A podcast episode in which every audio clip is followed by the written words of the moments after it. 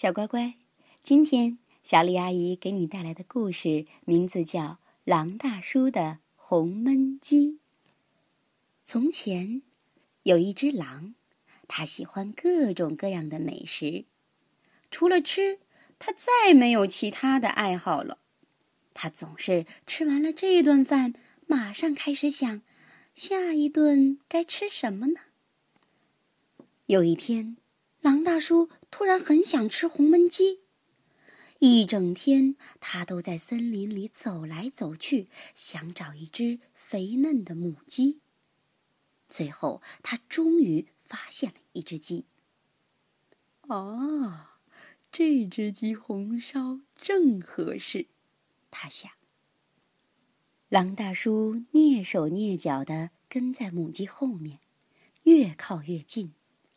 当他正要伸手去抓他的猎物的时候，他有了另外一个主意。如果有什么办法能让这只鸡再胖一点儿，他想，我就能多吃几口肉喽。于是，狼大叔跑回家，冲进厨房，开始准备。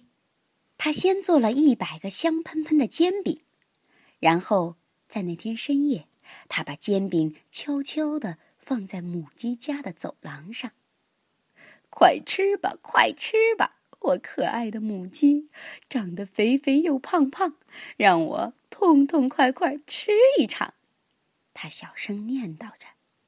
过了几天，他给母鸡家送去了一百个香酥的甜甜圈儿。快吃吧，快吃吧。我可爱的母鸡，长得肥肥又胖胖，让我痛痛快快吃一场。他小声念叨着。又过了几天，他捧来了一个一百磅重的香甜的蛋糕。快吃吧，快吃吧！我可爱的母鸡，长得肥肥又胖胖，让我痛痛快快吃一场。他小声念叨着。终于。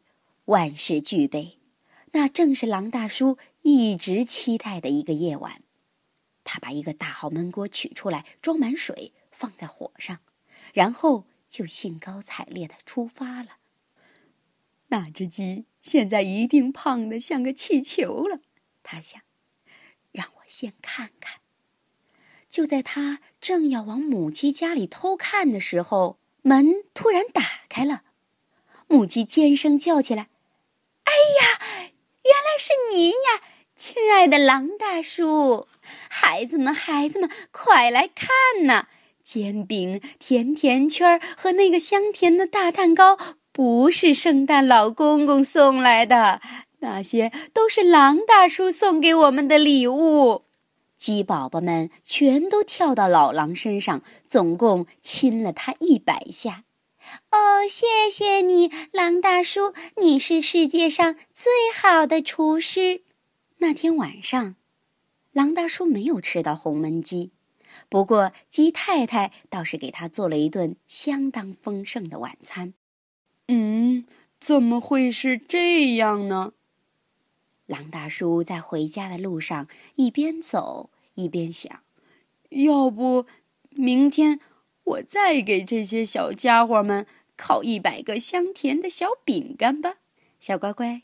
这个故事的结果是不是让你很意外？你猜到了吗？今天的故事就是这样，晚安。